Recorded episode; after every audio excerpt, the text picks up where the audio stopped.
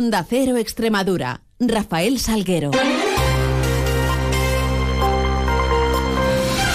Muy buenos días, son las 7 y 20 de la mañana y tenemos 10 eh, minutos por delante para contar noticias eh, de Extremadura en este viernes 1 de marzo, donde comenzará a amanecer en la región a partir de las 7 y 59 minutos. Se ocultará el sol sobre las 7 y 17 de esta tarde-noche. Miramos a los cielos que nos acompañan y lo hacemos con la ayuda de la Agencia Estatal de Meteorología.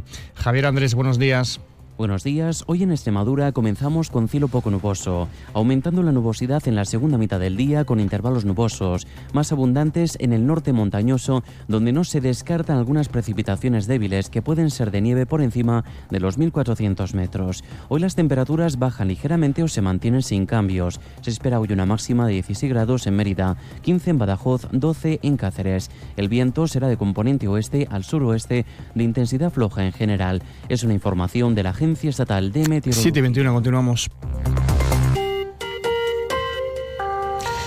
La Mesa de Educación daba ayer jueves luz verde por unanimidad a la instrucción que prohíbe el uso y exhibición de dispositivos móviles de uso personal en las aulas extremeñas. Instrucción que entra en vigor desde hoy viernes 1 de marzo, aunque habrá un periodo razonable de flexibilidad para que los centros puedan adaptar sus propias normativas internas. La prohibición del uso y exhibición del móvil se aplicará en todo el recinto escolar, recreos, comedor, extraescolares y transporte escolar incluido, y en todas las etapas educativas de los centros sostenidos con fondos públicos en la región. Mercedes Vaquera es la consejera extremeña de Educación.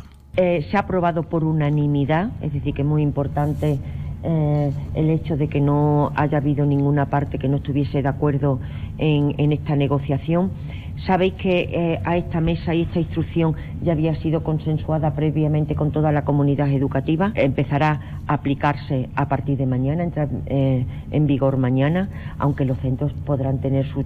Vamos a dar flexibilidad para que los centros puedan ir adaptando sus distintas normativas.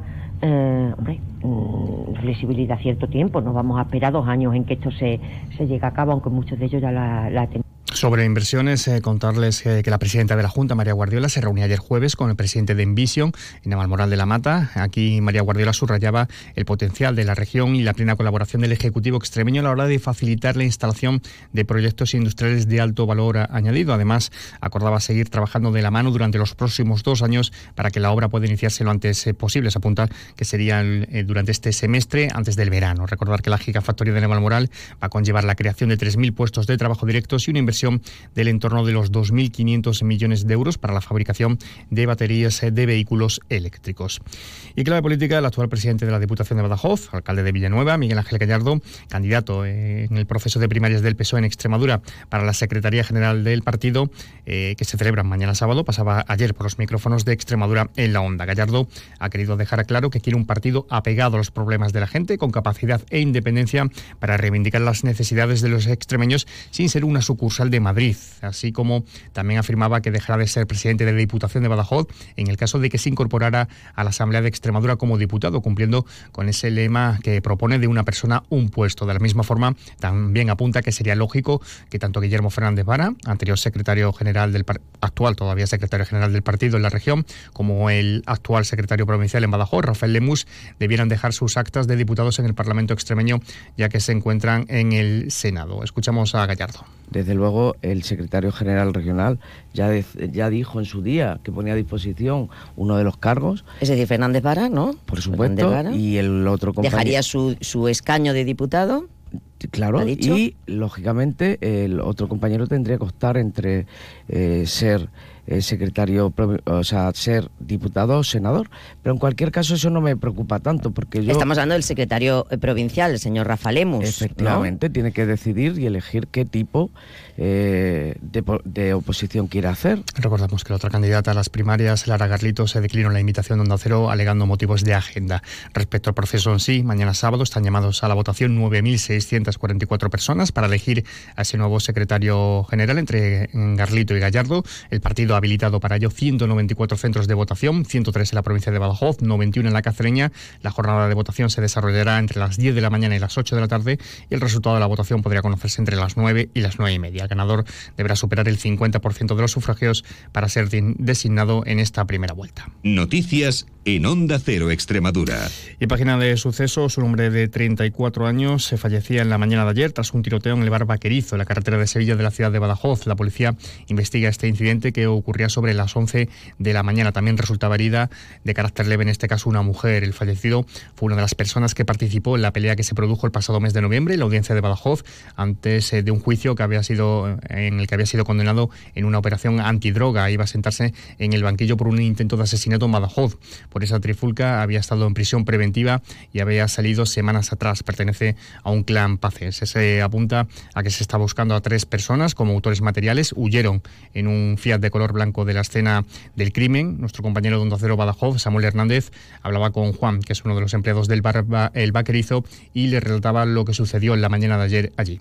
Según el compañero, yo estaba afuera tirando la basura. Según el compañero, ha entrado un tío encapuchado, eh, ha entrado por la puerta y en el momento de entrar saca la pistola y se ha dirigido al muerto.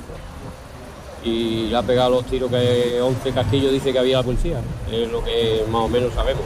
Solo me he visto a ese encapuchado. ¿Fuera habéis visto a alguien que le estaba esperando? Sí, en un coche, un coche blanco y se ha montado y ha salido dirección Madrid. Vale. Hasta ahora, bueno, habéis declarado todos los empleados del, sí, claro, bar. Claro, nos han preguntado todo. Pero vamos, el que estaba dentro era el que se han llevado a comisaría. ¿Creéis que hay alguna relación? Porque habéis tenido también eh, sucesos anteriormente, habéis tenido robos, eh, tenéis, ¿creéis que ha habido alguna relación o es algo distinto? Eso es distinto, eso tiene que ser algún ajuste o algo. Y así es, eh, todo apunta a un ajuste de cuenta. La Guardia Civil continúa este viernes además con la búsqueda del vecino de Hinojal que lleva desaparecido desde el pasado mes de enero. Se cumple un mes ya sin noticias sobre el paradero de Vicente, de 79 años, que desapareció en esta localidad cacereña. Agentes del equipo Pegaso de la Comandancia de Cáceres van a realizar a partir de las 10 de esta mañana un rastreo aéreo por distintas zonas cercanas a la localidad con el apoyo de un dron. El objetivo, encontrar alguna pista que ayude a dar con su paradero. 727. ¿Sabías que 9 de cada 10 personas que piden excedencia o reducción horaria en sus trabajos son mujeres? El cuidado de la familia es cosa de todos. Porque no da igual, sí a la igualdad. 8 de marzo, Día Internacional de las Mujeres. Campaña financiada con cargo a los fondos del Pacto de Estado. Secretaría General de Igualdad y Conciliación. Junta de Extremadura. Caja Rural de Extremadura, la caja comprometida con la región, les ofrece la noticia económica del día. Caja Rural, eh, que ha renovado su compromiso de alianza con la Universidad de Extremadura con el objetivo de conseguir retener el talento joven de la región, ofreciendo a los estudiantes de la UEX la oportunidad de realizar prácticas en la entidad. De los 22 estudiantes becados el año pasado, 15 se han incorporado a la plantilla.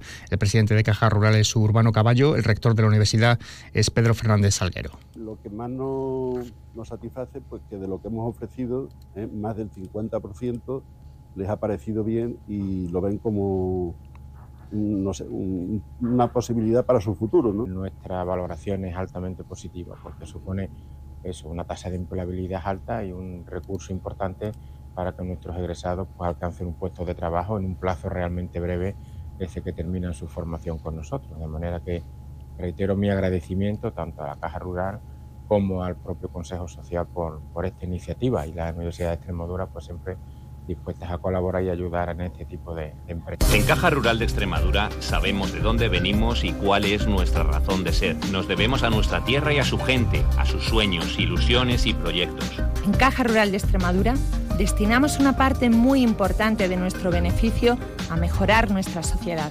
Somos la caja de la cultura, de la cercanía, de la solidaridad y de la innovación, y por eso contamos con la mayor red de oficinas en la región.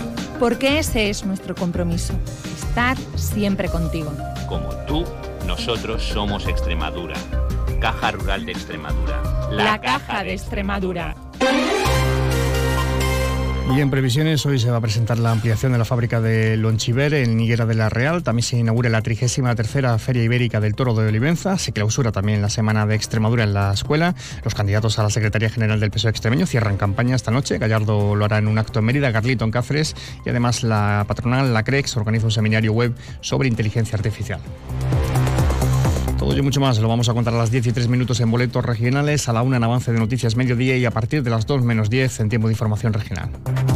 Llegamos así a las 7 y media de la mañana con esa cita con información más cercana a la local, a las 7.54 en boletos, 8 y 20, toda la información de su ciudad, mientras ya saben que pueden seguir informados a través de nuestra web y redes sociales y les dejamos ahora en la compañía de Carlos Asina y de más de uno. Pase un feliz resto del día, un feliz viernes.